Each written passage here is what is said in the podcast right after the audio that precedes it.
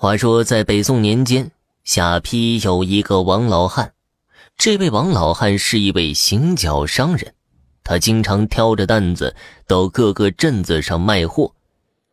王老汉为人实在厚道，就连卖货也是童叟无欺。有一日，王老汉挑着担子赶路的时候，看见不远处的荒野小路上躺着一位白发老翁。那白发老翁躺在地上，不断的呻吟着。王老汉赶忙走了过去，弯下身，开始询问老翁出了何事。老翁有气无力的小声说着话，王老汉并没有听清楚。他从担子里拿出了一些水和一个干饼，递给了老翁，可老翁却动弹不得。王老汉拿起水来喂了那老翁，片刻后。老翁恢复了意识，俯下身就要给他磕头作揖。王老汉赶忙上前制止。二人闲聊片刻之后，王老汉辞别白发老翁，挑着担子继续赶路了。十日后，王老汉从一座镇子出发，要到另外一座镇子上卖货。那日他行了一整天的路，并没有见到附近有人家。天渐渐的黑了下来，王老汉有些着急了。二更时分，王老汉远远看见前方不远处似乎有亮光，他心中大喜，整个肩上的担子就朝着亮光处走去。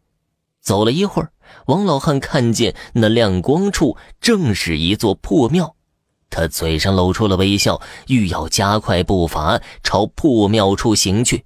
此时啊，身后却传来一声喊声：“恩公，请留步！”王老汉闻言后，赶忙转身。此时，一位白发老翁正站在自己身后。他仔细一看，眼前之人正是前些天他救助过的那个白发老翁。王老汉赶忙上前拱手施礼，随后说道：“老先生，我们又见面了。这么晚了。”老哥怎么会在这儿啊？老夫的家就住在附近，恩人听我一句劝，不要去那座破庙里留宿。白发老翁真诚的说道。王老汉好不容易找了一处破庙，本想着可以休息一下，听闻老翁如此一说，他有些生气的说道：“我走了一整天的路了，眼下实在乏累。”现在又找不到住宿的地方，为何老哥不让我在那座破庙里留宿呢？天机不可泄露，恩人一定要记住，千万不要留宿啊！说完此话之后，那老翁转身就走了。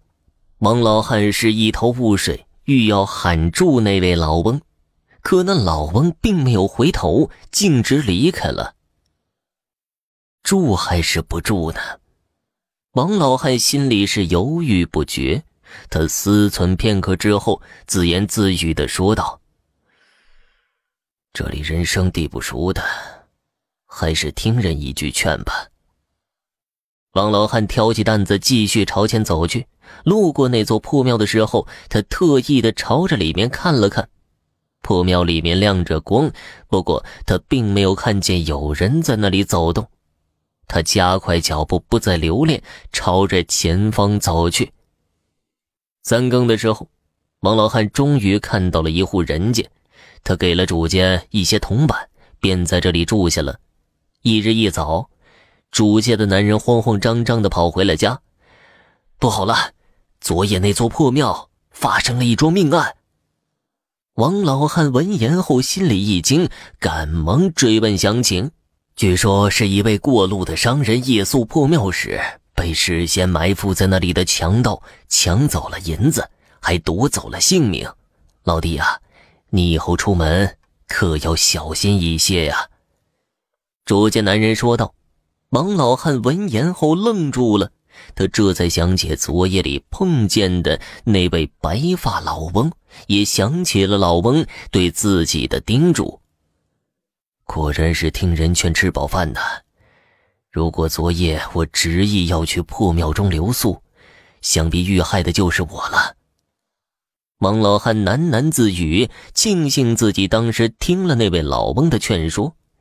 他赶忙朝着主家男人拱手言谢，随后他挑起担子走出家门，朝着前方继续走去。此后，王老汉再也不敢走夜路，趁着天黑前就会提前找客栈，即便天色晚了，他也不敢在破庙里留宿。而那位老翁在他施舍水和干病后的第三日，便突发怪病，一命呜呼了。即便人已经死了，但他那颗报恩的心却没有死。老翁心有执念，关键时刻救了恩人，让王老汉躲过了一劫。如此的真情义，实属不易呀。